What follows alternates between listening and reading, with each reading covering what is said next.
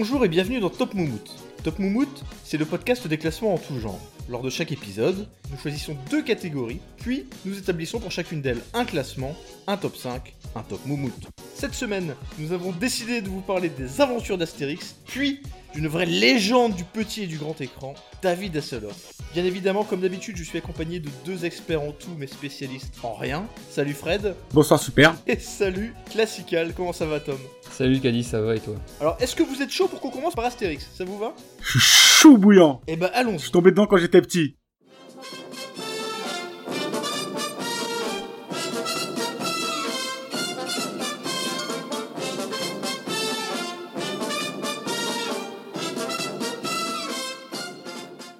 Alors Fred, est-ce que tu les as tous lus d'abord? Euh, non, je mentirais dire que je les ai tous lus. D'ailleurs, je dois avouer que j'aime pas trop les BD. Ah bah, dis donc Faut pas me traiter d'homophobe pour autant, mais c'est vrai que j'ai un problème avec les BD. mais j'en ai quand même lu quelques-uns. Et donc, parmi toutes celles que tu as lues, laquelle tu retiens en particulier? En tout premier, Astérix et Cléopâtre. Ah Et pourquoi? Ah, Pourquoi? Bah Déjà, parce que ça donnait lieu à ce qui est pour moi l'adaptation cinématographique euh, la plus incroyable, et notamment le plus grand film comique français de l'histoire, je pense. Ah oui, dis donc, tu vas pas de main morte. Le film d'Alain Chabat. Et je me rappelais, j'avais beaucoup adoré cette BD étant petit. Alors, c'est une BD qui est de 65. Donc, le pitch, hein, pour ceux qui n'auraient pas vu le film ou qui n'auraient pas lu la BD, hein, c'est Cléopâtre qui promet à César euh, de construire son palais en trois mois. Alors, déjà, à l'époque, dans le bâtiment, on faisait beaucoup de promesses. hein. En tant que fils de portugais, je sais ce que c'est.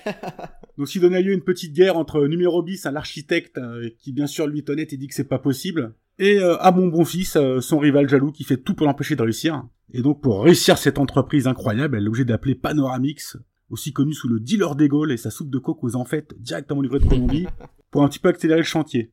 Alors il y a quelques personnages assez marrants dedans, donc euh, un qui s'appelle Mise en Pli. Alors on pourrait croire que c'est le coiffeur de la reine, euh, mais pas du tout, c'est le scribe, donc qui donnera lieu à l'interprétation euh, d'Otis par Édouard Baird. Et ce fameux monologue qui est l'une des plus grandes scènes aussi du cinéma français. J'y vais, j'y vais, Ah, je vais dans, génial. dans, dans, dans l'hyperbole ce soir, hein, je donne tout. D'ailleurs tout est improvisé, hein. il, a, il a carrément improvisé cette scène, c'est pas écrit quoi, c'est ça qui est génial chez lui. Ah bon? Je- J'étais pas au courant qu'il avait Ah si, improvisé. si, oui, bien euh, sûr. La scène improvisée, ouais. C'est c'est de la pure impro. C'est une bonne situation, ça, Scribe. Et une fois de plus, hein, dans cet épisode, les pirates prendront très très cher. hein. On devrait peut-être songer à envoyer Astérix et Obélix en Somalie.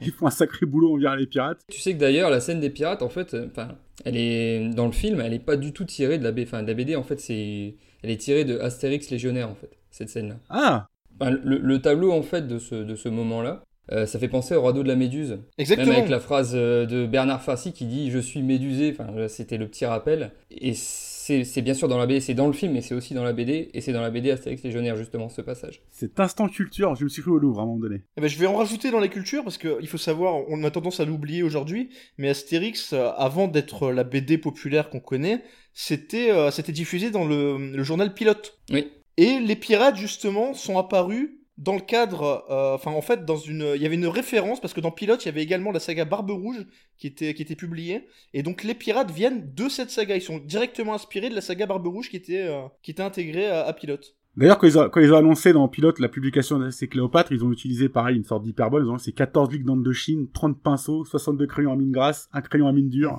27 gommes effacées, fait ainsi de suite quand ils ont sorti la- l'artillerie lourde. A priori, ils se, mo- ils se moquaient de la production euh, de Cléopâtre du film. Mais exactement, mais en fait c'est euh, c'est ce film-là, un film d'ailleurs qui, qui fait partie des films les plus chers euh, de l'histoire du cinéma, le, film Cléopâtre avec Elizabeth Taylor en, en 63, c'est ce film-là qui, qui a donné l'idée à, à Uderzo et Goscinny de faire un épisode d'Astérix avec Cléopâtre. Ouais, il y a beaucoup de clins d'œil au film. hein. La couverture, déjà de l'album, c'est exactement la reproduction de l'affiche du film, en fait. C'est pratiquement la même chose. Il y a plusieurs éléments aussi qui sont reproduits, qu'on voit dans le film, qui sont reproduits, en fait, dans la BD. Et aussi, ben, toutes les tenues de Cléopâtre, en fait, parce que dans le film, elle change, mais alors, euh, Ah. fois de tenue, et dans la, dans la BD, c'est pareil. D'ailleurs, il y a même euh, une phrase euh, de Cléopâtre dans la BD où elle, euh, elle, elle y fait référence. Donc, je crois que c'est à la fin, quand elle vient sur le chantier, elle fait référence, elle dit qu'elle n'a pas eu le temps de se changer. euh, elle était trop pressée, elle n'a pas eu le temps de se changer. D'accord. Et ben encore une fois, Tom, merci pour cet instant culture. Puisque vous parlez du film, Uderzo a pas été totalement emballé euh, sur le plan du contenu, parce que lui, ce qu'il aime, évidemment, quand il y a un film, une adaptation euh, ciné, c'est que l'intrigue, les personnages, la réalisation, tout colle parfaitement à l'univers Astérix. Et pour le coup, il avait pas trop aimé que tout tourne autour du personnage de Jamel Debbouze, justement. Et qu'on mette un petit peu en retrait Astérix et Obélix. Jamel Debbouze qui aura inspiré le personnage d'Abra Raccourcix, a priori, hein, selon... euh, Pardon. C'est bien, on n'avait pas encore fait les personnes souffrant d'un handicap physique, on va encore se faire des amis. Quelque chose à ajouter à propos de cet album, messieurs? C'est l'un des deux seuls albums où Obélix boit de la potion magique. Enfin, je sais pas si. euh, Ah, exact, exact. C'est même la première fois qu'il en prend. C'est la première fois qu'il en prend et il y a que deux albums où il en prend. L'autre c'est la galère d'Obélix. Je sais pas si on va en parler après, enfin peu importe. Mais c'est l'un des, des deux seuls où il, il boit de la potion. Où il est autorisé par Panoramix à boire de la potion magique. Eh ben écoutez, messieurs Astérix et Cléopâtre, on va le garder en étalon, et du coup on va enchaîner avec un second numéro. Qu'est-ce que tu nous proposes, Tom? Moi je pense qu'il faut commencer par le commencement, par le premier numéro. Donc c'est Astérix le Gaulois. À pas confondre avec Perceval le Gallois. hein. D'ailleurs, dans un épisode de Camelot, il parle de Provençal le Gaulois. C'est ça. Alors qu'est-ce qu'on voit dans cette BD, Tom? Dans cette BD, on voit, on voit encore beaucoup de tâtonnements en fait de la part du Derzo, notamment au niveau du, du graphisme. On voit que vraiment tout n'est pas très bien terminé. Il se cherche encore. Alors j'ai j'ai une question, euh, Tom. Dans, dans Pilote, c'était déjà les, la BD complète qui sortait ou c'était euh, des, des Non, c'était des planches. d'histoire? En fait, C'est c'est des des planches planches. Ouais, ouais, c'est des planches en fait. Et à chaque numéro, il y avait une planche euh, différente. Ah, ça suivait, ok. Ouais, ouais. Il y, a, il y a une chose pour ce tâtonnement au niveau du dessin, c'est qu'on voit euh, dans la BD, euh, Jules César, on le voit au début de, au début de la BD, et c'est pas du tout le même graphisme à la fin de la BD. Ah oui, en fait, ils ont complètement changé le, le visage de, de César. À la fin de la BD, il ressemble déjà beaucoup plus à ce qu'on on connaît dans les autres BD. Et au début, non, c'était, pas du tout, il était pas représenté pareil. D'accord. C'est aussi le seul album où d'ailleurs euh, Panoramix vit en forêt. Dans tous les autres euh, Astérix, euh, Il est au village. vit au centre, ouais, au centre du village. Bien sûr. Il faut savoir que dans cette BD là, c'est Panoramix, c'est c'est lui qui joue le second rôle. Obélix est complètement mis de côté en fait. euh, dans... Ah oui, Obélix prend, Dans- prend de l'importance que par la suite, ouais. Oui, oui, bien sûr. Uderzo et Goscinny ne savaient pas comment déterminer en fait Obélix, ils savaient pas trop quoi en faire. Donc c'est pour ça que dans ce premier numéro, c'est plutôt Panoramix qui est mis en avant, donc qui, qui joue le rôle, de- enfin le second rôle. Oui. D'ailleurs, Astérix va tout seul le délivrer euh, dans, le, dans le village de, de petits bonhommes en fait. hein. C'est- Il n'est pas accompagné d'Obélix. Ils étaient pas encore ensemble à l'époque, alors Astérix et Obélix. Non, ils n'étaient pas encore ensemble. Ils se cherchaient un petit peu, quoi, ok. Je sais pas si vous avez quelque chose à rajouter là-dessus. Pour moi, c'est quand même un album assez important. Alors c'est un album important évidemment euh, sur le plan historique. Après c'est pas le plus mémorable sur le plan du contenu et de la qualité. Euh, moi quand je pense à Astérix le Gaulois d'ailleurs je pense euh, je pense surtout à la- au dessin animé, le premier euh, la première adaptation en dessin animé et qui également euh, forcément parce que c'était la première et les standards de l'époque en termes de qualité d'animation étaient pas les mêmes. euh, c'est pas celle qui a été la plus marquante non plus. Ça a vite été. Oui, euh, complètement. Il y a une grosse différence par rapport aux, aux autres dessins animés. D'ailleurs, une, une autre petite remarque. Vous savez à, à la- à combien est estimée la première édition, donc la toute première édition du, de la BD Astérix le Gaulois? Quelques milliers je pense. Bon, j'aurais dit quelques dizaines de milliers. La première édition, c'est plus de 1000 euros. ouais. Ça m'a ça m'a semblé énorme. Donc je sais pas si vous l'avez encore chez vous, mais regardez si c'est pas une première édition parce que ça elle peut valoir de l'or. Je sais pas si t'es d'accord Fred mais je pense quand même qu'Astérix le Gaulois ça va sous Astérix et Cléopâtre. Ouais, je pense aussi, hein. Non, mais je suis d'accord, je suis d'accord avec vous, mais c'était vraiment pour. Oui, oui, euh, bien sûr, il faut en parler. Non, mais tu as raison, bien, bien évidemment. Fred, on enchaîne avec quoi? Astérix chez les Bretons, Ah 66. Là, on est aussi sur de la qualité, là. C'est pas, c'est pas Astérix chez les Le Crowdec, hein. C'est les Bretons, c'est des Anglais, là. Pour le coup, on va vite zapper l'adaptation ciné parce qu'elle est abominable. On usurpe un titre euh, de James Bond. On, on se fout de la gueule du monde sur le scénario. Non, non, mais c'est à oublier tout de suite. hein. Donc le pitch, hein, ils vont aider Joli Thorax, le cousin d'Astérix. Alors, on aurait pu penser que c'était la cousine avec un nom pareil, mais c'est le cousin.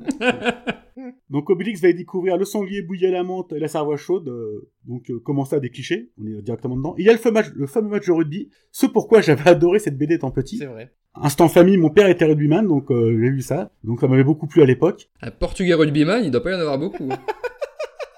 Il avait qu'un, c'était mon père, donc euh, ça c'est réglé. Donc le match de rugby dans l'équipe d'Obélix gagnera par 804 à 3. Ah oui. C'est DCCIV, hein, et ça fait 804. à noter d'ailleurs qu'à l'époque, l'essai valait 3 points et la transformation 2 points seulement, ce qui a bien changé depuis. La transformation vaut toujours deux points. hein. C'est l'essai qui a Oui, changé. mais l'essai vaut maintenant 5 points. C'est ça. À l'époque, ça valait 3 points. Alors, il y a quelques références marrantes, hein, comme les bardes de Liverpool qui sont en fait les Beatles. hein. La tournée des pubs, les Romains qui sont bourrés à la vinasse. euh, D'ailleurs, c'est pas la seule référence aux Beatles qu'on trouve durant la saga. hein. Je pense notamment au personnage de Yellow Submarine, qui est la femme du poissonnier ordre alphabétix. Qu'est-ce qui te plaît d'autre, Fred, euh, dans Astérix et les Bretons? Le côté marrant, c'est la découverte de l'Angleterre avec toutes les caricatures. Il y, a- un truc assez, assez drôle, a priori, c'est que, je sais pas comment expliquer ça, mais ils ont exprimé, euh, d'un point de vue pictoral, les expressions anglaises. Comme le checking hand avec la main qui se secoue. euh, Secouons-nous les mains, ouais. Effectivement, ils traduisent en fait littéralement la phrase au mot près en fait. Donc ça fait il y a des trucs qui ne veulent rien dire. Par exemple, les Anglais quand ils parlent, ils ont tendance à dire I say. Donc là en fait, dès que Joey Thorax parlait, il, il, il rajoutait jeudi. C'est comme quand ils parlent de, de Dead Fair Play, ils disent oui, ils n'ont pas joué franc jeu. Enfin, c'est- nous, nous, on ne dit jamais ça. Enfin, je veux dire, c'est Go- Goscinny a, a vraiment fait un jeu sur les mots, sur la traduction en fait euh, directe anglais-français. Et c'est en ça que la BD elle est, elle est, elle est énorme, c'est que les dialogues sont, vraiment top du top quoi. C'est c'est vraiment une recherche à chaque fois de, de, de plein de jeux de mots. C'est C'est le génie de Goscinny, ouais. Le- il y a le passage avec le gazon qui est super bien entendu, référence au jardin à l'anglaise, ouais, le meilleur gazon. Le meilleur gazon du monde, ouais. Pour revenir au pitch, en fait, c'est donc c'est le, le village breton qui doit être euh, qui est envahi donc par les Romains et donc c'est le, c'est le cousin donc comme tu l'as dit tout à l'heure. En fait, on se rend compte à la fin que euh, ce que Astérix donne, en fait, c'est un placebo en fait, euh, littéralement, c'est ce sont des feuilles qui avaient Ouais, c'est pas la vraie potion, ouais. qui- qu'il avait eu et en fait, c'est c'est devenu boisson nationale parce qu'en fait, c'est du thé en fait, c'est des feuilles de C'est thé. ça, il a inventé le thé, ouais. C'est pour ça qu'au tout début de la BD, bah, ils boivent juste de l'eau chaude au début. C'est, je sais pas si vous vous souvenez, il n'y a pas encore le thé. Donc en fait, c'est, c'est vraiment ces références-là et je trouve vraiment ce, ce, ce scénario et ce pitch super, quoi. Enfin, rien que pour ça, pour cette idée, pour toutes les, tous les clins d'œil euh, à la culture anglaise, c'est vraiment, euh, Oui, c'est un très bon épisode. Il y a aussi un autre truc marrant. Ils font intervenir un, un chef breton qui s'appelle euh, Cassie Velonos. Et plein de gens cherchaient la, quelle est la blague cachée derrière. En fait, il n'y en a pas. Car c'est un vrai chef euh, suprême des Bretons qui a réellement existé. Cassie Velonos. D'accord. Mais écoutez, euh, moi, il me plaît beaucoup ce, ce Astérix chez les Bretons. Je, je serais presque tenté de le mettre au-dessus de Astérix et Cléopâtre. moi aussi. Si on parle de la BD pure, Eh ben, moi, je l'avouerais que je suis assez d'accord. Moi, je suis d'accord avec, je suis d'accord parce que tu n'aimes pas le film, mais par contre, le dessin animé, je le trouve super. Enfin, déjà, il y a un truc que j'adore dans le dessin animé, c'est complètement con, mais c'est la musique de départ, qui est jouée par un, un groupe anglais, je sais pas si vous l'avez en tête.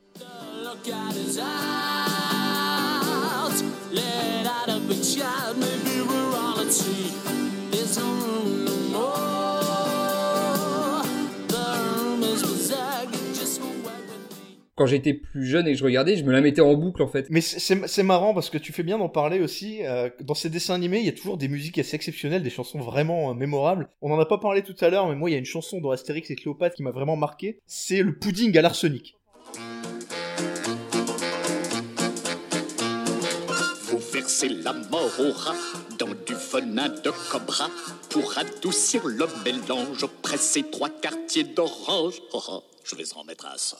Ah, excellent. Ah, mais cette chanson, c'est une merveille. Je la fais encore écouter à mon fils d'ailleurs, qui adore aussi. Mais, mais écoutez, bref, je pense que donc Astérix et les Bretons, on était tous d'accord. Ça va donc en première position provisoire. L'un des vrais atouts de cet album, ce qu'on retrouve d'ailleurs dans d'autres albums, hein, c'est vraiment propre à, à Astérix, à l'univers d'Astérix, c'est que ça parle à toutes les générations. Il y a deux niveaux de lecture, et tu peux l'apprécier en étant enfant, et tu l'apprécieras tout autant, mais différemment quand tu seras adulte. Là, on est vraiment dans ce, Ah, ça, ouais. cet excellent exemple-là.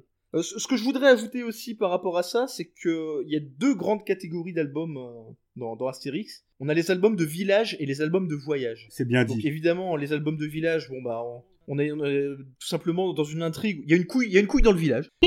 voilà, d'où l'expression une couille dans le village. Exactement. Et, euh, et Astérix et Obélix essayent de résoudre euh, ce, ce- ce- ce problème. Un peu comme Pascal le grand frère, quoi. Exactement. Et les albums de voyage où la couille n'est pas dans le village, ni dans le potage, mais, mais bien, euh, bien à l'extérieur. Alors c'est le cas dans Astérix chez les Bretons, dont on vient juste de parler. C'est aussi le cas par exemple dans Astérix en Hispanie, avec ce formidable personnage de l'oignon et crouton. Puisque c'est ton tour, Tom, de quel type d'album as-tu choisi de nous parler? Bah, Je vais vous parler du premier album où justement le village est au centre de l'attention, c'est le combat des chefs. Ah, très intéressant le combat des chefs. Ah oui. Comme tu parlais là, il y a une lecture quand on est enfant et quand on est adulte, et en fait en me replongeant dans les recherches, je me suis rendu compte qu'il y avait une vraie lecture en fait quand on est adulte que enfin, j'avais pas du tout saisi quand j'étais gosse. hein. Évidemment. Pour le pitch, c'est que euh, il y a un village gaulois allié. Il y a Abracurcix, donc qui est un peu un des personnages centraux de, de cet album, en plus de d'Astérix et Obélix. Il se fait mettre au défi par un autre village à côté qui lui est déjà envahi par, par les Romains et qui collabore en fait avec les C'est Romains. ça. Et en fait, ça fait donc référence. Le sujet de la collaboration revient effectivement dans plusieurs épisodes et il est Ouais. très très bien traité. Il est très très politique cet album-là, ouais. À travers les gallo-romains, tout simplement. c'est moi, c'est une lecture que j'avais pas quand j'étais plus jeune, mais là, en fait, en me replongeant dedans, bah oui, effectivement, ça paraît évident en fait comme ça. en- C'est fait de manière, d'avoir cette de manière lecture. très subtile et très intelligente, comme, comme souvent d'ailleurs. Ouais, tout à fait. Il faut savoir que pour euh, annoncer la publication de, de la sortie de cet album, euh, Goscinny et Ude- et Uderzo sont amusés à caricaturer euh, une conf de presse du général de Gaulle. Oui, oui, c'est vrai. Donc c'était un album qui était volontairement très politisé en fait à. Exactement, mais en fait, il faut quand même à chaque fois replacer les albums et les idées à l'origine des albums dans leur contexte. C'est ça. Astérix, c'est un peu une histoire de la France du XXe siècle, et là on est typiquement dans ce contexte-là, parce que ça s'inspire un petit peu de l'élection présidentielle de 1965. Tout à fait. Alors on a plein d'exemples de ce type-là, évidemment. Je pense par exemple au Domaine des Dieux, qui puise son inspiration dans une polémique qui faisait rage à l'époque à propos du bétonnage des plages. Alors c'est un album qui a donné lieu à une superbe adaptation d'Alexandre Astier, je le dis au passage, si vous ne l'avez pas vu, courez-y.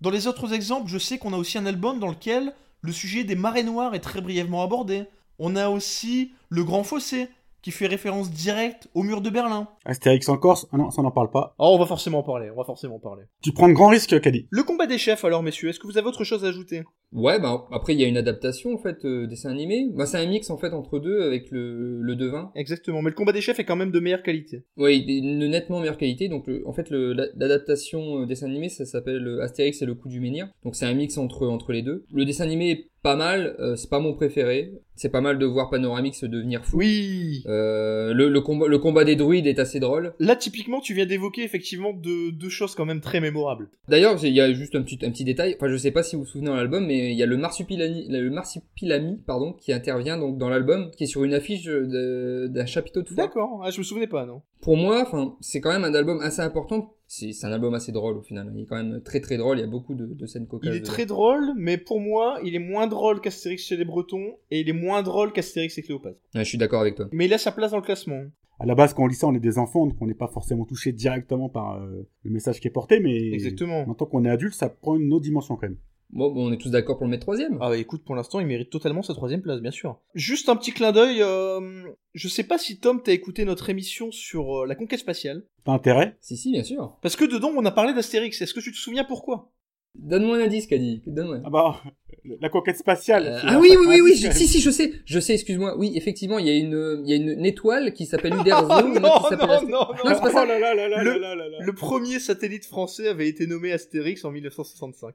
Ah oui, c'est les satellites, c'est pas les étoiles, excuse-moi. Non, mais en fait, c'est parce qu'il y a pas longtemps, il y a eu une, un, satellite, un satellite. euh, Oui, oui, la station Mir, tout ça, Paco Rabanne, oui, oui, oui. Mais On est toujours trahi par les siens, c'est comme ça que ça se passe. hein. Messieurs, revenons à nos moutons et revenons notamment à ces clichés qu'on évoquait tout à l'heure. Dans l'art du cliché, il y a un album qui est exceptionnel, c'est Astérix en Corse. Et qui de mieux pour nous en parler que René Goscinny lui-même? Je vous propose qu'on prenne un court instant pour écouter une archive de l'INA. Dans l'histoire de la Corse et dans l'époque qui nous intéresse, euh, c'est vraiment formidable parce que les Romains avaient des camps tout autour de la Corse et ils n'osaient pas entrer à l'intérieur parce que les Corses leur tapaient dessus. Alors pour nous, c'est formidable. Et puis parce qu'il y avait une sorte de pérennité dans le caractère corse. Euh, ils se vendaient très mal sur les marchés aux esclaves parce que euh, ils se laissaient pas commander. Le Corse est avaient- indomptable. Absolument, mais c'est ce qu'on disait. On disait, euh, les Corses, ça ne se vend pas, c'est indomptable. Et puis d'ailleurs, ils ne voulaient pas venir alors. Et toutes les petites euh, particularités, les traits de caractère corse, la susceptibilité, la fierté exacerbée, tout ça, vous l'avez euh, intégré à l'histoire? Ben, nous avons essayé, la seule euh, qui m'inquiète, c'est la susceptibilité, bien entendu, Euh, parce que je pourrais toujours en être victime, on ne sait jamais. C'est pour ça que je m'entoure de beaucoup de Corses en ce moment. Je fais beaucoup de bassesse pour être bien avec les Corses. Mais leur trait de caractère, oui, bien sûr, leur trait de caractère est ce qu'on leur prête. Parce que comme toutes les régions à forte personnalité, on a fini par créer un mythe autour des personnages eux-mêmes. Et moi, ce que je fais en général, je parodie moins la réalité que le mythe. Est-ce qu'il y a des Corses paresseux dans cet Astérix en Corse? Il y a des Corses paresseux dans cet Astérix, il faut bien qu'ils se trouvent quelque part, puisqu'on m'a assuré qu'ils ne se trouvaient pas en Corse. Et il y a des Corses paresseux, il y a un druide qui cueille le gui en attendant qu'il tombe, notamment. On a tout, on a la paresse, on a, on a les fromages qui puent, enfin vraiment on est, on, on est bien. Et c'est aussi un épisode qui nous offre un des meilleurs noms de personnages, qui est Okaterinta Bella Chichix, Oh, ah, faut le sortir celui-là. qui était donc un chef de clan, et dont le nom vient des paroles d'un titre du chanteur corse Tino Rossi, qui était Ocarineta Bella Chichi. Et là, ça vous embouche un coin. Alors ce n'est pas mon nom de personnage préféré, mon nom de personnage préféré c'est dans le fils d'Ast- d'Astérix, et c'est Déboîtement du Ménix. ça j'aime beaucoup, qui est un paysan du village, Déboîtement du Ménix. Ah, effectivement. C'est sympa. Si on revient sur Okatarina Tebela Tchachichix, en néerlandais, ça donne Osevier, Ezevo, Ezevier, Ezevoila, Crystalix. Ah oui, non mais là si on commence à traduire du corse en, en néerlandais, oui forcément. Dans Astérix Gladiator, il y en a un qui s'appelle Plan Comprix. Je trouvais ça Ah, pas mal pas mal, trouvé non plus. c'est- Astérix Gladiateur, je sais pas pourquoi, je le confonds toujours avec Astérix Légionnaire. je sais pourquoi tu, tu confonds les deux, c'est parce qu'il y a eu un, je pense un dessin animé qui mixait les deux. Ah c'est vrai? Ah je savais pas. En fait, le, le, le film, euh, le film, le dessin animé Astérix et la surprise de César, c'est un mix de Astérix Gladiateur et Astérix Légionnaire. D'accord. C'est peut-être pour ça qu'il y a un petit. euh, C'est surtout un personnage qui m'avait marqué, alors je me souviens plus de son nom, c'était un go, un go je crois, qui paraissait euh, volumineux et qui a qui enlevait son manteau de fourrure et on, on se rendait compte qu'il était ultra maigrelet en fait. Oui, oui, oui, oui. Bah ça, c'est dans Astérix Légionnaire. Astérix Légionnaire, C'est- c'est voilà. C'est c'est excellent ce passage-là. Bah d'ailleurs, en fait, ben, si on, peut- on peut parler de cette BD là, Vas-y, vas-y. elle est, euh, elle est vraiment, vraiment excellente. Elle est- je pense que c'est l'une des plus drôles. Euh, toute la scène dans le, le camp de légionnaires, en fait, c'est une vraie caricature de l'armée. En fait, Ouais. on voit clairement que tous les ordres des légionnaires, tout, enfin, il y a rien qui, y a rien qui est respecté. Ils en font qu'à leur tête. C'est des gens qui vont se présenter d'eux-mêmes pour être légionnaires, mais il y a toutes les nationalités. En fait, le, le fiancé de Falbala euh, se fait enlever pour pouvoir le retrouver. Donc en fait, il est pris comme esclave pour pouvoir le retrouver. Ils sont obligés de devenir, euh, de devenir légionnaires pour pouvoir aller à Massilia, donc Marseille en fait actuellement. Et, euh, et donc ils sont enrôlés donc dans l'armée. Il y a, il y, a, il y a des scènes incroyables. Il y a les, il y a les scènes de la soupe où ils Oui. envoient le, le cuisinier dans la soupe. Oui, oui, Enfin, oui. Il y a, il y a- il y a les scènes de l'entraînement où, enfin, c'est les dialogues sont sont, Sont incroyables avec, avec avec le breton. C'est vraiment, enfin, je à pleurer de rire. Quand, Faut aussi savoir que c'est la première fois que Pierre Tchernia apparaît en tant que caricature euh, dans, dans la BD. oui, oui, c'est vrai. Pierre Tchernia qui est ensuite a souvent fait les voix d'in- intro- d'introduction. C'était sa voix qui annonçait à chaque Ouais, fois ouais. le début, euh, le début de l'intrigue. Mais alors Tom, on, on a, on a zappé rapidement Astérix en Corse qui je pense va- ne, ne va pas forcément intégrer le, le top 5. Par contre je te sens très enthousiaste sur Astérix Légionnaire, donc j'aimerais savoir où tu le places dans notre classement provisoire. Euh, alors le classement provisoire, donc c'est. On avait pour l'instant euh, en- Astérix chez les Bretons, Astérix et Cléopâtre et ensuite le combat des chefs. Moi, je le verrais juste au-dessus du combat des chefs parce Eh ben, que je suis vraiment, avec c'est toi. un épisode vraiment très drôle. Je connaissais pas ton amour pour les légionnaires, euh, Tom. Alors pour qu'on vienne un instant dans les épisodes avec de, de grands clichés, il y en a un qui est quand même assez mythique, c'est le Tour de Gaulle en 1965. Alors je vous fais le synopsis rapidement. Les Romains construisent une palissade autour du village et les Gaulois décident alors de les narguer en s'échappant, en faisant le tour de France et en ramenant pour preuve de leur périple tout un assortiment de spécialités régionales. Le jambon de les quenelles de Lugdunum, on a aussi les bêtises de Cambrai qui donnent d'ailleurs lieu à une parodie du, Petit Quinquin, la célèbre chanson du Nord. Alors c'est une aventure qui est totalement prétexte à des blagues, à des jeux de mots en tout genre autour des particularismes régionaux. C'est un petit peu l'ancêtre de, Bienvenue chez les Ch'tis finalement. Alors je pense par exemple à la réponse de Normand qui devient un magnifique peut-être ben oui, peut-être ben non. Moi c'est quelque chose qui m'avait marqué à l'époque. C'est aussi un album très important dans l'évolution de la saga. Alors pour deux raisons très simples, c'est que Obélix s'y énerve pour la première fois à propos de son poids, et surtout, surtout, parce que cet album marque la toute première apparition d'Idéfix. Ah oui, exact. Eh ben oui. En fait, Idéfix, on ne se rend pas trop compte de... En tout cas, les héros ne se rendent pas compte de sa présence. Pendant tout l'album, Idéfix est là, Idéfix les suit dans leur périple, et ils finissent par se rendre compte, les deux héros finissent par se rendre compte de sa présence à la toute fin. C'est pourquoi il s'appelle Idée. Alors oui, je le sais, bien sûr. Mais vas-y, vas-y, vas-y. Bah, d'où vient le nom Idéfix c'est un concours qui a été lancé dans le journal pilote, donc c'est les, les lecteurs qui ont décidé de l'appeler Idéfix. Alors écoute, j'avais prévu un petit quiz, on va anticiper. On va pas faire le quiz en intégralité, mais on va prendre cette question-là. Alors je te demande de, ne pas tr- de ne pas tricher, Fred, du coup. Mais je vais vous demander, comme effectivement le chien Idéfix a été baptisé suite à un concours organisé par le magazine Pilote, lequel de ces autres noms ne figurait pas parmi les propositions examinées dans la dernière ligne droite? C'est-à-dire que tous les noms tous les noms que je vais vous donner là ont été examinés dans la dernière ligne droite, ont été euh, vraiment envisagés très, sérieuse- très sérieusement, mais un seul de ces noms n'y était pas. Alors, nous avons d'abord Très Petix, parce qu'il n'est pas bien grand, ça, ça veut dire forcément. Pas peur de Rix, parce qu'il est intrépide, Toutou sans Prix, parce qu'il n'est pas à vendre, Dogmatix, parce qu'en plus du jeu de mots avec Dog, ce nom exprimait la même idée qu'Idéfix à propos de son tempérament, ou Pain d'Épix, parce que le gamin qui a tenté sa chance ne pensait qu'à bouffer comme notre ami général. Donc parmi les quatre là, euh, les quatre que tu as cités, il y en a cinq. Déjà, c'est là, où on voit ton talent, euh, Tom, c'est qu'en réalité, j'en ai cité 5. il, a, il a un problème avec les nombres. Très Petix, Pas peur de Rix, Toutou sans Prix, Dogmatix ou Pain d'Épix. Moi, je dirais pas un d'épix, ça n'a aucun rapport avec le chien. Eh mais Pain d'Épix était vraiment dans la liste. Ah. Et je vais vous surprendre, celui qui n'y était pas, c'était Dogmatix. Ah bah j'ai- j'allais le dire, tu vois, c'est trop. Et pour une raison très simple, c'est que Dogmatix, c'est le nom d'Idéfix dans la version anglaise d'Astérix. Ah, voilà pourquoi. Il y avait un piège, il y avait un piège. Ah ouais. Alors il y avait d'autres noms, hein. dans la lignée des très petits, on avait aussi Patracoursix ou Minimix. Il y avait pas Mimimatix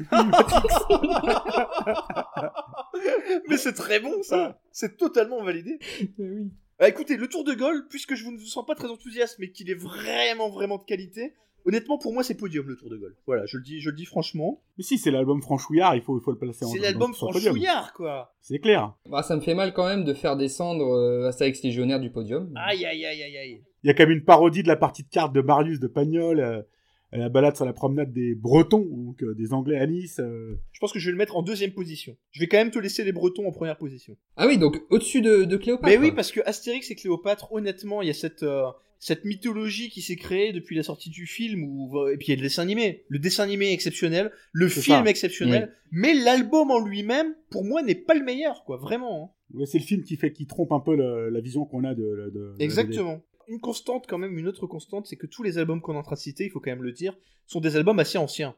On est à chaque fois dans les années 60 ou les années 70, et on va, on va arriver justement à Astérix chez les Belges en 1979, qui est un petit peu un épisode charnière, pour une raison simple, c'est que C'est le dernier de Goscinny. le dernier de Goscinny. En tout cas, c'est le dernier qui est signé Goscinny Uderzo, et cet épisode n'a pas pu être achevé par Goscinny. Alors pour la petite histoire, Go- Goscinny, j'ai découvert ça en préparant l'émission, est mort dans une clinique en faisant un test d'effort. Il a fait une crise cardiaque pendant un test d'effort. On a limite du Darwin Award là. Mais complètement, complètement. Et, euh, et du coup, Uderzo l'a terminé un petit peu tout seul. Alors Astérix chez les, Belges, chez les Belges reste un épisode d'une grande qualité, mais quand même par la suite, on se rend compte que voilà, c'est un, un peu le, le syndrome Lennon-McCartney. Mais quand tu sépares les deux, t'as pas tout à fait la même magie qui opère, voilà. Le fond, le, le, le, le- le fond de la piscine a été atteint avec euh, Avec Adjani, non avec le ciel leur est tombé sur la tête. Ce fameux épisode avec les extraterrestres. À la soupe aux choux d'Astérix, quoi. Ouais, bah de manière générale, quand tu quand tu en manques d'imagination, que tu n'as plus trop d'idées, bah tu fais venir des extraterrestres. C'est un peu ce qu'on a eu avec. euh,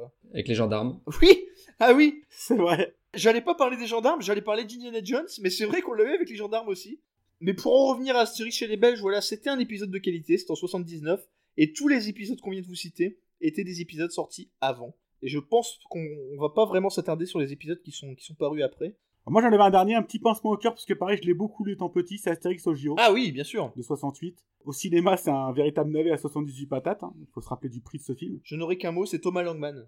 Ah, c'est ça. Une catastrophe. Bah, euh, le pitch, il est assez simple. hein. Euh, Ils, vont, ils apprennent que les Romains vont à des JO, donc ils veulent faire les JO. Et on a l'équivalent de l'AMA, hein, donc euh, l'Association mondiale antidopage, Oui, qui déclare que la potion euh, est donc interdite puisque c'est du dopage. Et que du coup, Astérix et Obélix sont dans la merde. Et euh, ils vont donc fabriquer une... Ils vont faire prendre de la potion à tous les autres participants qui du coup seront disqualifiés pour dopage, comme ça qu'ils gagneront les médailles aux Jeux Olympiques. c'est magique.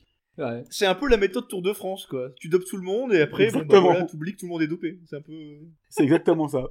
T'es d'accord, euh, Fred, pour pas le mettre euh, dans, dans, dans le top 5, celui-là, malgré tout Non, c'était juste, c'était juste pour citer, pour une petite pique à Langman et sa mère derrière 78 patates. Mais écoutez, dans ce cas-là, je vais récapituler le classement qui, qui ne va plus bouger.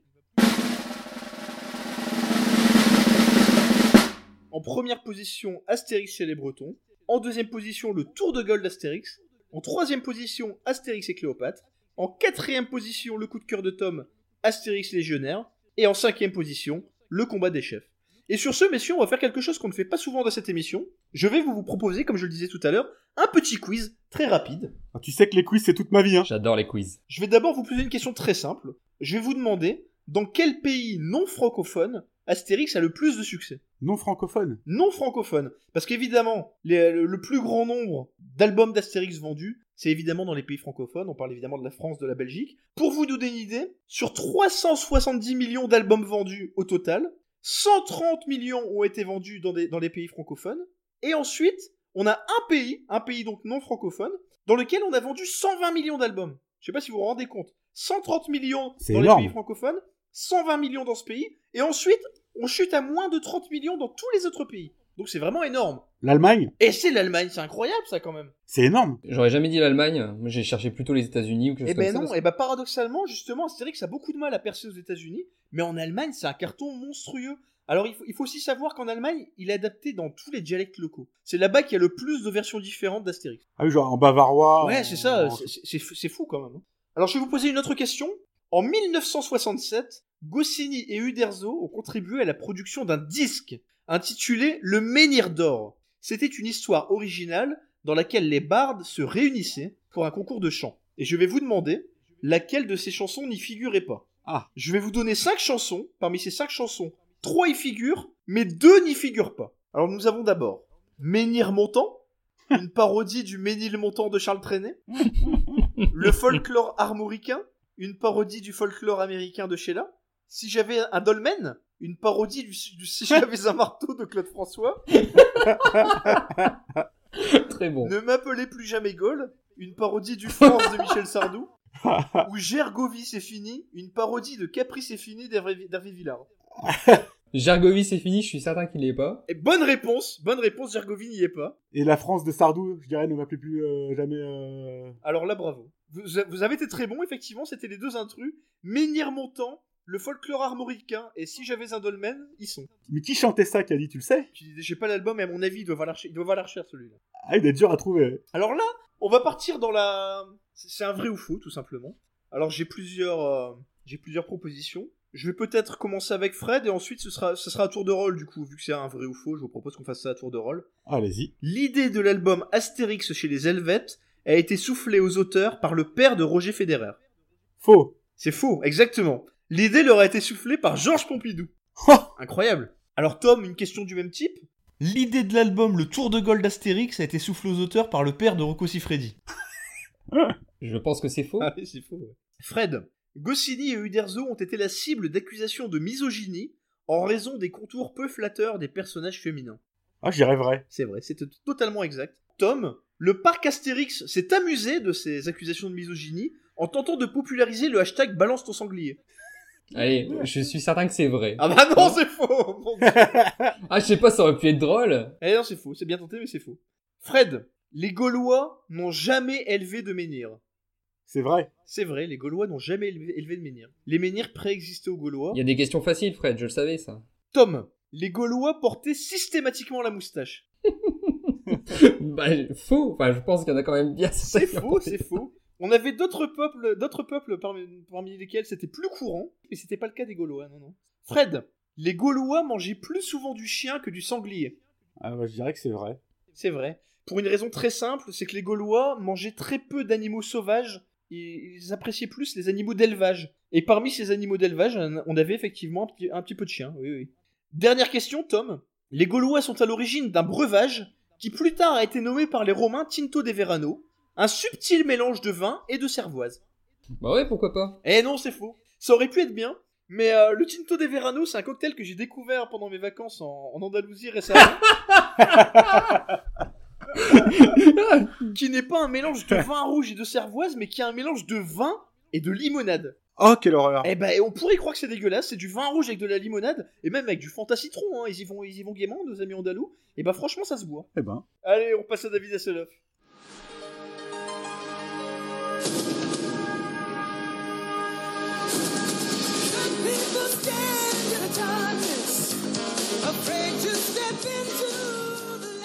Alors, David Hasselhoff, une icône internationale, un personnage unique, un gars qui a, qui a une carrière, euh, une carrière assez hallucinante dans tous les, de tous les sens du terme, vraiment, on peut le dire.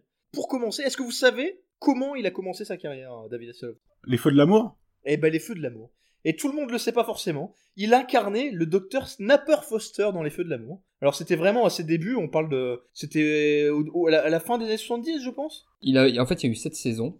Et il faut savoir que, enfin, les Feux de l'amour, t'as 250 épisodes Ah, mais oui. sont tenus par an, donc. Par la suite, sa carrière a pris une autre dimension, il a fait d'autres trucs. Mais il y est quand même revenu, je crois qu'il y est revenu en 2010 ou 2011. En 2010, ouais. Alors moi, je sais pas vous, je sais pas si vous connaissez bien Les Feux de l'amour, moi Je crois que j'ai pas vu un seul épisode. Eh ben, j'en- moi j'en ai vu beaucoup, j'ai eu une période Feux de l'amour. T'es au chômage, tu peux nous le dire. Non, oui, oui, on peut le dire. Et j'ai un personnage favori qui est le personnage mythique de la saga, qui est Victor Newman. Victor Newman, c'est le seul personnage de série, toutes séries confondues, qui a subi deux vasectomies et qui a quand même réussi à avoir des enfants après. Et Alors c'est quand même magique.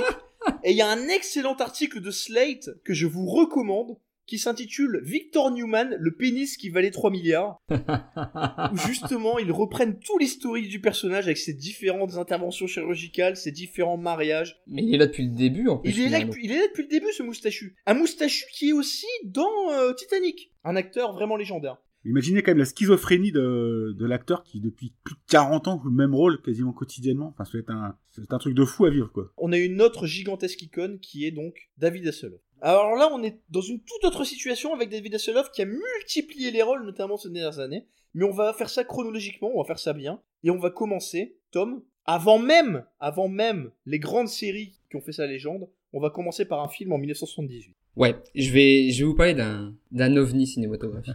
Il a été qualifié de chef-d'œuvre de mauvais cinéma volontaire. Oh C'est bien dit ça. Ah ben là on est typiquement dans la catégorie Nanarland. Oui. D'ailleurs je, je le précise tout de suite, il y a un épisode de, de Escale à Nanarland dans Allociné qui est consacré Oui. spécifiquement à cet épisode, à ce film Star Crash. Est-ce que c'est Thomas Langman qui a produit?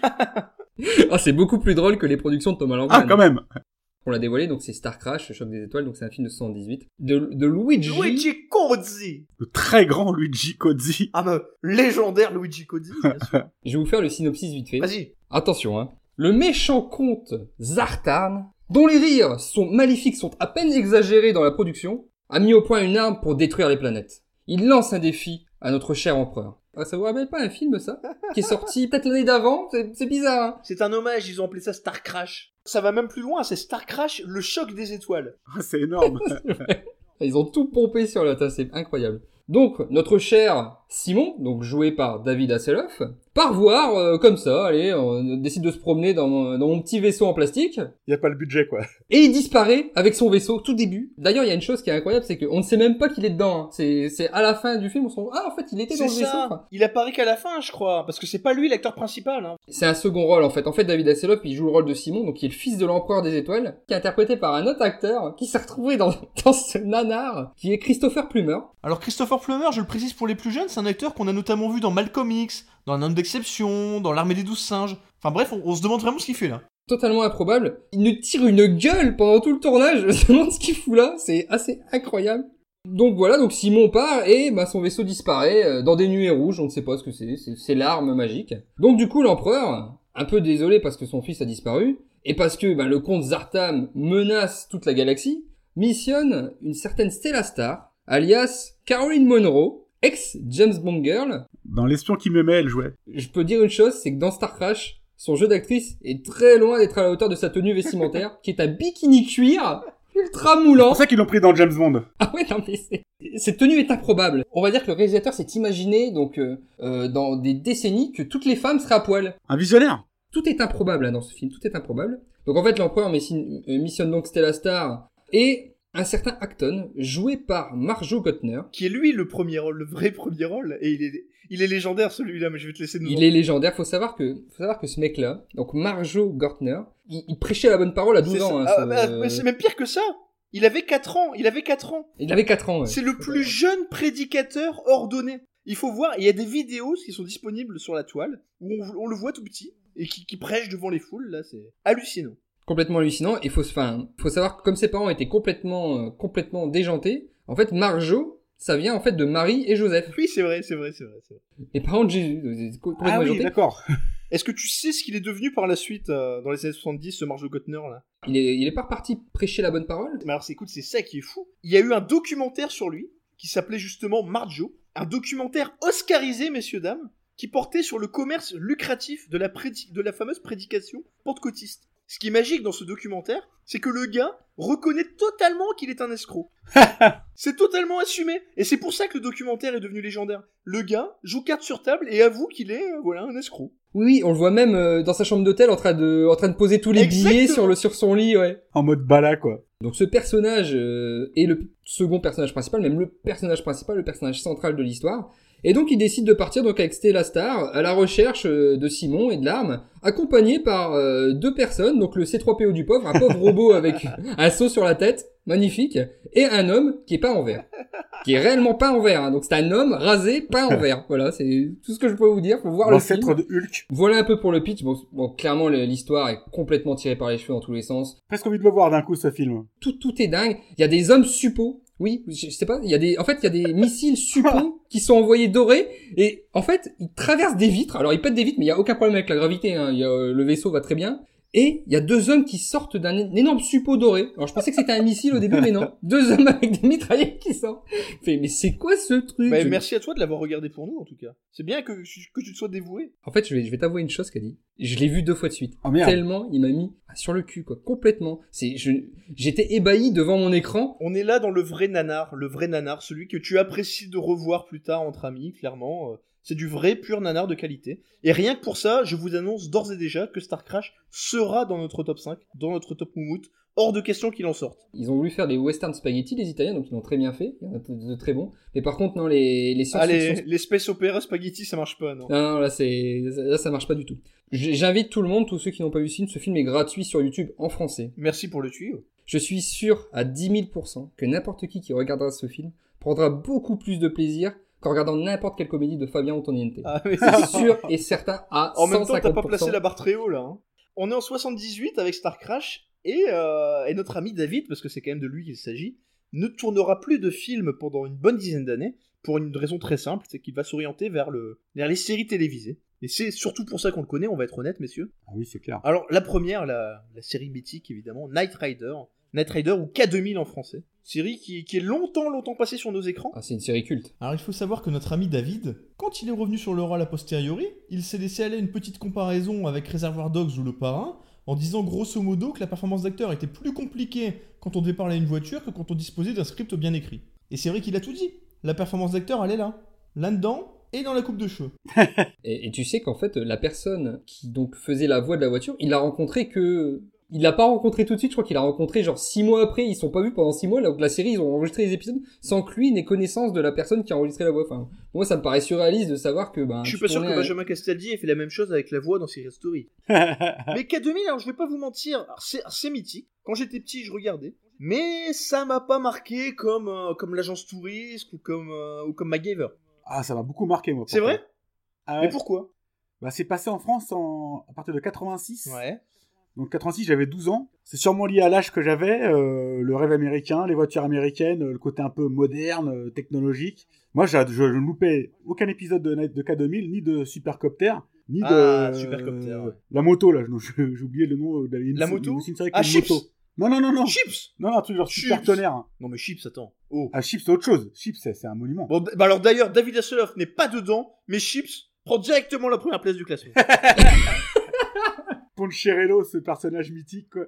En fait, il y avait trois, il y avait trois séries qui cohabitaient à la même période. ouais. Une sur les hélicoptères qui s'appelait Supercopter, une sur les motos avec Super Tonnerre, et la troisième sur les voitures avec K2000. Et moi, j'ai j'ai beaucoup adoré K2000, je regardais. C'est vraiment notre Pierre Tcherniov, Fred. hein. C'est beau. Hein. Eh oui, c'est clair. C'est- Enfin, c'est peut-être pas très... Mais si, mais c'est beau, écoute. T'es le seul à te souvenir de ce qui se passait à cette époque. Nous, on a tous des souvenirs assez, euh, assez vaporeux, quoi, assez fumeux. Ah, ah, moi, j'ai même aucun souvenir, je n'étais pas né. Les voitures étaient rangées dans, dans un, dans un smirmorque, et quand il recevait un appel pour aller sauver le monde, il, il ouvrait la- le, le- le camion sur la route, il descendait en pleine vitesse. C'était la folie, quoi. Il a crevé l'écran. En 2008, il y a eu, enfin, je sais, je sais pas si la série était, a duré longtemps, mais il y a eu une tentative de relance de cette série. Elle a duré 4 ans, la série. Et prochainement, là, en fait, il y a euh, un caméo dans un film qui est sorti récemment, donc c'est dans Les Gardiens de la Galaxie 2. Et en fait, le réalisateur de ce film, il fait apparaître euh, David Hasselhoff en caméo dedans, et donc euh, David Hasselhoff a été interrogé à ce sujet, et apparemment, ils préparent ensemble euh, un retour encore de la série pour 2000, euh, enfin, pour euh, voilà, pour 2018-2019. Oh, ça serait énorme. Et avec David Hasselhoff en protagoniste, hein, bien sûr, c'est pas, euh, c'est vraiment David Hasselhoff. Et là, pour faire un petit parallèle avec le dernier épisode de Top Mood sur les parcs nationaux, dans le générique de K2000, les images sont tournées dans le désert de Morale. D'accord. Alors moi, j'ai une anecdote sympa quand même, c'est que, alors, je sais pas si vous vous souvenez de Vincent Perrault, cet animateur. euh, Ah oui, oui, qui faisait du dragster. Mais alors oui, oui, mais évidemment, grand fan de Dragster. Alors Vincent Perrault prétend posséder un exemplaire authentique de, de la voiture de la série. Pontiac Firebird. Mais une Firebird, exactement. Mais il y a de gros gros doutes sur la toile pour une raison très simple, c'est que le tableau de bord de ce modèle mélange des éléments qui ont été vus dans la saison 1 avec des éléments qui ont été vus dans la saison 2. Je dirais que c'est faire arnaquer. L'autre série mythique par la suite, quand même, parce que euh, vraiment la série mythique. Ah là, on y vient, alerte à Malibu. Moi, quand, quand, quand on me dit alerte à Malibu, vous savez quoi? Je pense à Friends. Oui, Jasmine, tu me donnes bonne mine. Ah, c'est clair. Ils, se- ils sont posés sur leur fauteuil avec une bière. Mais c'est quoi le but de cette série? Bah regarde. Ah ouais.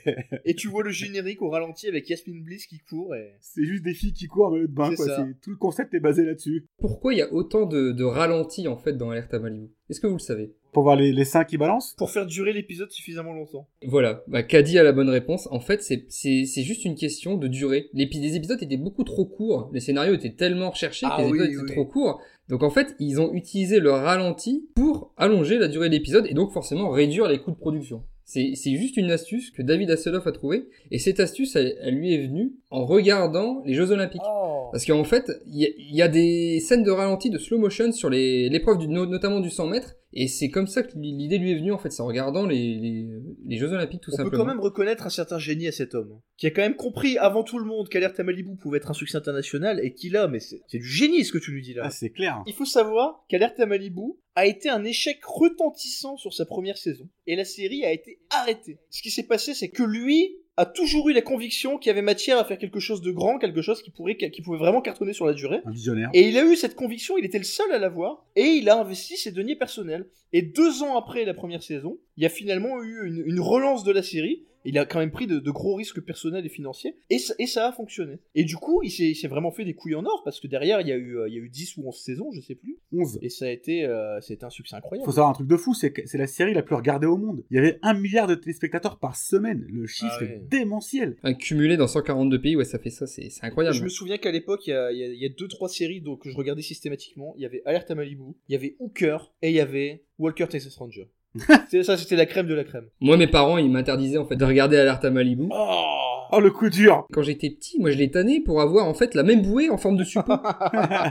j'ai, je sais pas, j'ai, j'ai kiffé. C'est c'est quoi ton problème avec les suppos, euh, Tom? Il a une obsession des suppos. Ouais, c'est clair. Plus tard, en grandissant, euh, c'est plus les mêmes bouées qui m'ont intéressé. Ah, J'ai un souvenir d'enfance quand même, qui est lointain mais qui est réel. Je, je- je n'ai aucun doute sur la véracité de ce que je vais vous dire là. J'étais un jour devant, devant le club Dorothée, une après-midi, un mercredi, et David Hasselhoff était là pour chanter une chanson. On y reviendra plus tard, mais il est aussi chanteur, il a aussi ce talent. Et à la fin de sa chanson, il échange quelques mots avec Dorothée, et là, David fait cette révélation qui, qui vraiment n'a jamais quitté mon esprit.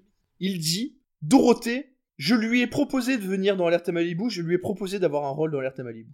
non C'est incroyable, c'est incroyable. Alors, mon souvenir est 100% exact, je sais qu'il l'a dit. La question que j'ai maintenant, euh, 25 ans plus tard, c'est est-ce qu'il l'a dit très sérieusement ou est-ce que à l'époque, comme j'étais enfant, je n'ai pas perçu l'ironie du propos? Sans vouloir être offensant envers Dorothée, mais quand on voit les physiques des... des Alors là, écoute, je vais pas, je vais Ouais, pas être moi, je suis totalement pas d'accord. Ah avec toi, avec. Moi, je la trouvais enfin, super mignonne, à Dorothée, quand je. Ah non, alors, alors là, on n'est pas, on n'est pas d'accord pour la même raison. Bah si On va faire un balance ton port, mais il fallait le remplir le maillot de bain quand même. Et Dorothée le remplissait moins que les actrices qui avaient Ah oui, non, mais à ce niveau-là, c'est clair. Non, Ah mais alors, euh, voilà, alors justement, c'est là où on va, pas- je, je veux pas être d'accord avec toi. C'est que je ne me souviens plus du nom de cette actrice, ni du nom du personnage. Le personnage féminin dans Alerte à Malibu qui apparaît le plus à l'écran, c'est pas du tout une bimbo, les gars. hein. Non, c'est Alexandra Paul. C'est ouais. Alexandra Ouais, c'est le Paul. C'est. Alexandra Paul. On n'est pas sur du Pamela Anderson, du Nicole Eggert ou du, Carmen Ah, Electra. donc ça se trouve, ça renforce ton... euh, Dorothée a peut-être pu faire partie de Alerte et Malibu alors. hein. On a aussi eu d'autres grands acteurs qui sont passés dans cette série, je pense notamment à David Charvet, qui par la suite nous a fait un merveilleux comeback dans la ferme célébrité, et qui a eu ce tube, ce tube exceptionnel, qui était... euh, Should I Live, ouais. C'était magnifique, Should I Come Back Another Day? Je crois que c'est ça. ouais. Mais oui, mais oui. Should I leave? Or should I stay? Should I come back another day?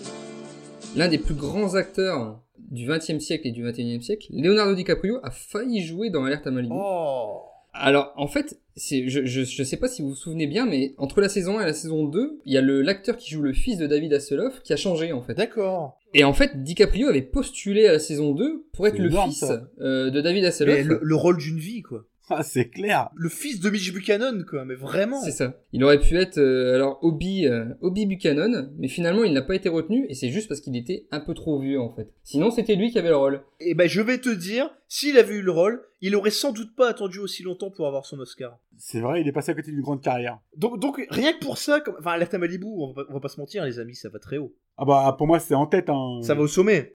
Dans ce qui a été évoqué jusque-là, on aurait Alerte à Malibu, K2000 et Star Crash. Ensemble, je suis d'accord avec ça. Ça paraît cohérent. Et pour tout vous dire, je vois mal ce qui va aller au-dessus. Mais c'est mais, c'est- mais c'est clair de toute façon c'est la série culte qui a enfin, qui a clairement mis euh, David Hasselhoff. enfin, il- C'était le roi du monde quoi dans les années 90. C'était la Rosta, quoi. C'était la Rosta. C'était, c'était la grande star. Alors je sais pas à quelle époque exactement ça s'arrête, euh, Alerte à Malibu. Il y a quand même une petite période traversée du désert pour lui. Ouais. D'ailleurs euh, bah, pour parler de cette euh, cette période de traversée du désert. Ouais. Euh, à la fin des années 2000, il a voulu se relancer en fait dans, dans le cinéma. Et euh, il avait tourné un, un film qui s'appelle Nick Fury agent Oui, Shield, un téléfilm. qui à la téléfilm. base, oui, c'est c'est un téléfilm, mais à la base ça devait pas être un téléfilm. D'accord. En fait. Je vais pas vous le cacher devant la nullité du, du, té- du film. Enfin, il pouvait pas en être autrement. hein, C'était pas possible. Et en fait, David Hasselhoff joue Nick Fury, donc agent du Shield. Je vais pas vous dire le pitch qui est imbuvable et qui est. Non, mais le, le- le simple fait que Nick, euh, euh, que David Hasselhoff ait interprété Nick Fury, c'est déjà assez énorme. faut savoir que David Hasselhoff joue Nick Fury façon gros mec badass, gros bourrin qui fonce dans le tas. Il, enfin, il surjoue le rôle, mais alors. euh, Ça, inci- ça incitera peut-être des gens à aller voir, du coup, aller, aller, aller jeter un œil à ce téléfilm. Alors, David Hasselhoff, c'est aussi une grande carrière musicale, et d'ailleurs, euh, après cette période de traversée du désert, il va revenir, je vais pas dire par la grande porte, mais il va revenir un petit peu Par la porte de derrière, plutôt. ouais. par la porte de derrière, la porte de derrière des, des théâtres de Broadway, tout simplement, ce qui revient par- au début des années 2000 euh, avec de grandes comédies musicales. Alors, il faut savoir que sa carrière musicale à David Hasselhoff, ça fait partie intégrante du personnage. Je suis un très grand fan de son tube Looking for Freedom, qui est un tube qui a contribué à sa légende. Alors pourquoi? Parce qu'il l'a chanté en 1989 devant la porte de Brandebourg, Oh, à l'époque oui. évidemment où le la- de la réunification et à l'époque de, de la chute du mur Il y a tout un symbole là. tout un symbole. Alors déjà un symbole visuel parce que euh, il interprète cette chanson avec une superbe veste à ampoule et ça met en valeur évidemment toute sa prestation scénique. Alors il faut quand même savoir que suite à cette prestation, David Hasselhoff est devenu une icône, mais vraiment une icône dont, dont vous n'imaginez pas la popularité en Allemagne. ouais. Je, je vais régulièrement en Allemagne, je vais dans des festivals de, de rock, et dans certains de ces festivals, je pense notamment euh, au festival Nova Rock en Autriche, David Hasselhoff est parfois invité. tu, tu peux avoir une affiche avec Iron Maiden, avec Metallica, et en guest à côté, t'as David Hasselhoff. oui, c'est vrai que c'est assez hétéroclite. hein. C'est énorme. Et il est aussi la tête d'affiche d'un festival itinérant, qui est un peu l'équivalent de Ma je tendrai tête de bois, ou ce genre de choses. Ou Star 80, ou des trucs comme ça, ouais. Euh, avec son surnom maintenant, hein, qui, qui, est, qui est The Off. Personne ne l'appelle plus, euh, c'est fi- c'est fini, c'est ringard David Hasselhoff. C'est The Off. C'est The Off.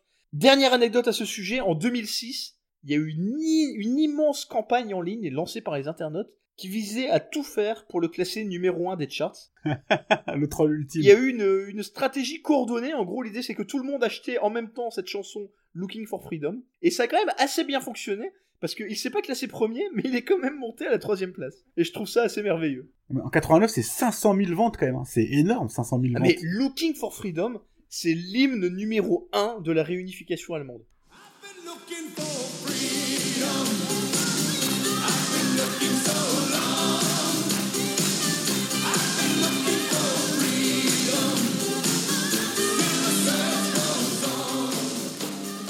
On va revenir à toi, Tom. On va pas forcément s'attarder sur sa carrière purement télévisuelle, parce qu'il faut aussi savoir qu'il a été juré, euh, juré dans The Voice, qu'il a été le premier candidat éliminé en 2010 Danse dans Danse avec les stars. C'est quand même, euh, il faut quand même le dire. Après une prestation mémorable euh, sur un caméo de Alerte à Malibu, en fait, comme d'hab, en fait, à chaque fois qu'il peut le recaser. Mais alors il voilà. fait une chorégraphie sur Alerte à Ah oui, Des caméos de parce partout, que c'est c'est un peu devenu sa marque de fabrique dans les années 2000.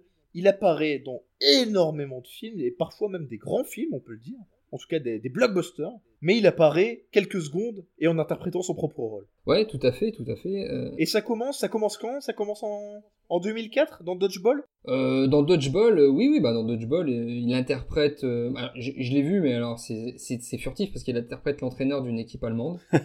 bon, le film en lui-même n'est pas extra. bon, ça c'est. Ah, moi, j'ai beaucoup aimé ce film, j'avoue. C'est pas le meilleur de Ben Stiller, honnêtement, c'est bon. Ça, ça, ça se laisse regarder, on va dire, ouais, c'est léger, voilà. voilà. On, on débranche le cerveau et puis on. Honnêtement, on ce on film bon tient à 90% sur le look de, de Ben Stiller. C'est ça. Alors, on est Dodgeball en 2004, et dès l'année suivante, et moi, pour moi, moi, c'est mon caméo préféré, parce que j'étais un grand, grand fan de Bob l'éponge à l'époque.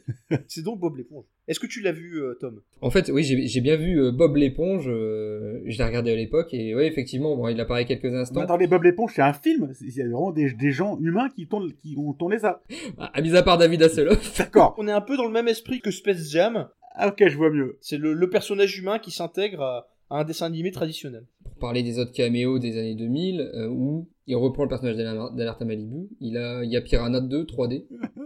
Toujours le même rôle de, de maître nageur, donc là, au bord d'une piscine, assis, assis sur une chaise avec son, son gilet rouge. Devant lui, tout le monde se fait bouffer dans la piscine, mais lui, il est tranquille sur sa chaise. Et au bout d'un moment, il se dit, bon, j'ai peut-être aller plonger, sauver un gamin. Donc voilà, c'est la seule scène de, de David Hasselhoff. Et comme d'habitude, il y a la petite musique qui va bien derrière. C'est le rôle typique de David Hasselhoff des années 2000. Mais il y a deux écoles dans l'analyse qu'on peut faire de ces différents caméos. Il y a les fans comme moi qui vont dire que ce, ce, ce monsieur, euh, David Hasselhoff, a une énorme autodérision et qu'il accepte de se moquer de lui-même. Et puis t'as les détracteurs qui vont dire qu'il est surtout en quête de gros chèques. Moi, je suis plutôt détracteur dans l'histoire, mais Moi, je suis du même avis que toi, euh, Caddy. C'est c'est vraiment pour moi. Enfin, il a une autodérision de dingue. De toute façon, on, on le verra par la suite dans, dans le dernier film qu'il a fait, euh, qui s'appelle Killing Hasselhoff. Donc ça, Ah c'est oui. un film de 2000 2017. Alors là, il est en full autodérision complet. hein. Alors là, c'est complètement là. Il est... Tu l'as vu celui-là? Oui, je l'ai vu. Ouais. avec, Just- avec Justin Bieber, c'est quand même. euh, Ouais, Justin Bieber qui fait une, une apparition en kit en fait. Enfin, en kit la, la voiture de K2000 à la, tout à la fin. Euh, dans ce film-là, David Hasselhoff, c'est clairement son meilleur rôle. Quoi. Dire, il, se, il, il joue, il fait du David Hasselhoff. Quoi. Et c'est c'est là-dedans qu'il est le meilleur selon moi. C'est il, il joue son propre rôle, totalement narcissique, énormément d'autodérision. Ce, ce film est, est à regarder. Je pense qu'il est disponible sur Netflix. on, on sent que t'es fan hein, quand même de-. Hein. Quel kiff ça doit être de pouvoir regarder un film entier où il campe vraiment un rôle important, tu vois, et pas une petite apparition de, de quelques se- secondes. Par contre, on s'éparpille un peu, mais on n'a rien classé depuis tout à l'heure. hein. Je suis pour le dialogue, mais à condition que ça se termine par quelque chose de concret. Si c'est des parlottes pour des parlottes, ça ne m'intéresse pas. Alerte à Malibu en première position, K2000 en deuxième position, Star Crash en troisième position. Euh, écoute, moi j'ai quand même ce caméo que j'apprécie beaucoup de Bob l'éponge quand même, que j'avais presque envie de mettre en quatrième position. Mais... Est-ce que tu, tu veux pas faire un, un espèce de package avec tous ces caméos en fait? Pas tous, mais il y, en a- il y en a de meilleurs que d'autres. Je serais effectivement partisan, parce que j'ai bien compris que Kenny Gasoloff méritait d'intégrer euh, d'intégrer ce top. Mm. Après, on va pas mettre en avant forcément son caméo de, de Baywatch, dans le film Baywatch. Franchement, c'est une bouse, donc ça sert à rien de Par contre, dans les caméos vraiment de qualité et qui peuvent s'apprécier en allant très rapidement sur YouTube sans forcément euh, déguster le film en intégralité, on a le caméo de Bob l'éponge qui est vraiment très sympa. Alors, j'ai j'ai pas vu les caméos, j'ai pas vu euh, Anaconda 3, Tête 2, j'ai pas vu tout ça. J'ai bien aimé aussi le caméo des Gardiens de la Galaxie 2. Euh, ouais, c'est effectivement, il y a le caméo où euh, on voit, donc c'est Ego qui se transforme en fait en David Hasselhoff. Et en fait, James Gunn, c'est un grand fan de, David Hasselhoff en fait lui-même, et il voulait en fait avoir, euh, avoir une apparition de David Hasselhoff dedans. Et il y a plusieurs références en fait à David Hasselhoff dans les, euh, dans les dialogues. Il y a, il y a une référence à K2000 justement, et il y a d'autres références à d'autres périodes de, de la filmographie de David Hasselhoff dans le film. Quand on regarde un petit peu notre classement provisoire, on aurait pour l'instant donc Alerte à Malibu, K2000, Star Crash, l'ensemble de ces caméos, ou en tout cas les quelques caméos que nous venons d'identifier, et on aura ensuite Killing Hasselhoff. La question que je me pose, messieurs, dans ces conditions, c'est où va-t-on mettre la fameuse vidéo du burger? Alors, bah, attendez, moi j'ai d'abord une première requête. J'ai envie d'entendre Thomas nous parler de ces deux grands chefs-d'œuvre du cinéma moderne, que sont Sharknado 3 et Sharknado 4. Disons que j'ai vu que Sharknado 3. Donc euh, le 1 et le 2 difficile de juger parce que déjà il n'y a pas David Hasselhoff donc ça déjà Aucun c'est de intérêt. question que je regarde clairement aucun intérêt. Le 3 j'ai regardé mais il joue vraiment un rôle secondaire donc euh, j'ai dit non je peux, je peux pas parler de ce, de ce film c'est pas possible. Mais alors, du coup, tu nous emmènes vers quoi, Tom? Alors en fait je vais vous enfin je vais vous parler d'autre chose alors ça c'est un truc beaucoup plus sérieux et je pense que c'est on va dire l'un des meilleurs courts-métrages Ah, mais je sais où tu vas, mais bien sûr, le court-métrage. Quel regret qu'il n'ait pas encore été adapté en, en long-métrage, justement. Bah, ju- justement c'est prévu pour euh, pour l'année prochaine. C'est Euh, prévu, mais en fait, ça, ça fait quelques temps déjà qu'on en parle, et j'attends toujours, et je le vois pas arriver. Et son titre est donc Kung Fury. Donc c'est oui, c'est un court-métrage génial de David Sandberg où il fait une apparition dedans en off 9000, donc en fait il remplace le kit dans la voiture dedans. Et ce court-métrage est génial. Enfin, je, je pense surtout à vous deux qui, qui, est- qui êtes plus vieux que moi, donc qui ont vécu dans les années 80, qui ont regardé beaucoup de choses, ont regardé les séries. Et en fait c'est un hommage pour moi complet à toutes les séries des années 80, à tous les films des années 80. Il y a beaucoup de clins d'œil. C'est une parodie. C'est que du second degré, tout est du second degré. C'est kitschissime. Le scénario, il est illogique complet. Les acteurs sont même pas bons. Les effets spéciaux sont, enfin, ils datent des années 80, quoi. Clairement, c'est des vieux effets spéciaux. Mais c'est c'est c'est super bon. Enfin, c'est jouissif. Ça part dans tous les sens. Le, le pitch est magique. Il y a, il y a, il y a, y a Thor qui combat Hitler, quoi. Ah, Je sais pas si vous vous rendez Ouais, ça, compte. ça fait envie, ça Hitler, fait envie. Hitler, c'est le méchant. Il y a Thor. Il y a, il y a un, un policier rhinocéros. Il y a un ninja. aussi sa chanson True Survivor que je vous, Ah, elle est bien vous invite à écouter. Elle est bien. Franchement, elle est bien. Vous savez comment s'appelle le flic, euh, le flic euh, dinosaure? Son nom dans le, dans le film, c'est Triceratops. Très bon, ça Très bon Le, vu le succès du court métrage, qui est gratuit hein, d'ailleurs, qui Oui, est disponible oui, oui. Sur, euh, sur YouTube en version originale sous-titrée, Euh, je vous invite à aller le voir, ça dure une demi-heure. Pour moi, c'est un petit Ah, mais je vais le regarder, tu me l'as bien vendu, là. Ils sont en train de préparer le- le- la suite maintenant, qui sera apparemment d'une autre envergure. Mm. Et c'est assez magnifique le casting. Apparemment, euh, dans les grands noms confirmés, on a Arnold, Arnold Schwarzenegger et Michael Fassbender.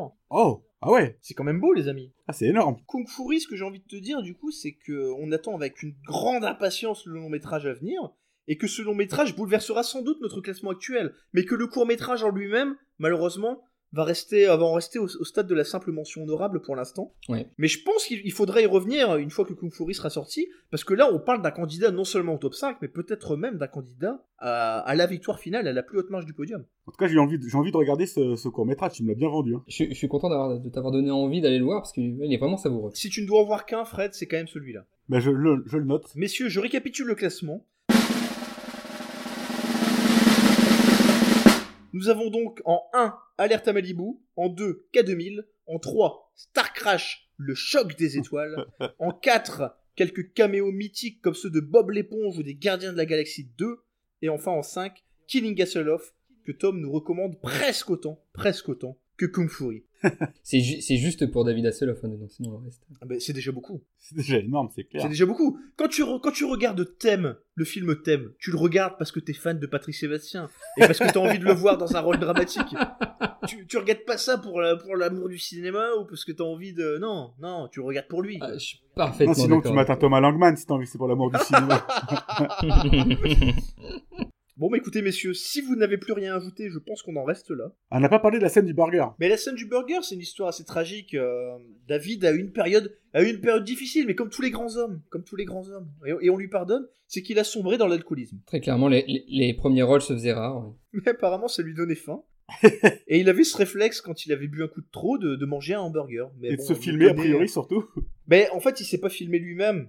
Ah, c'est sa fille, c'est vrai. C'est sa fille, C'est qui là où l'histoire prend un côté tragique, c'est que ça filme le film alors qu'il est allongé par terre, en train d'essayer de, de garder son burger intact, et son burger son- se désagrège, et c'est peut-être ça le plus tragique dans la scène.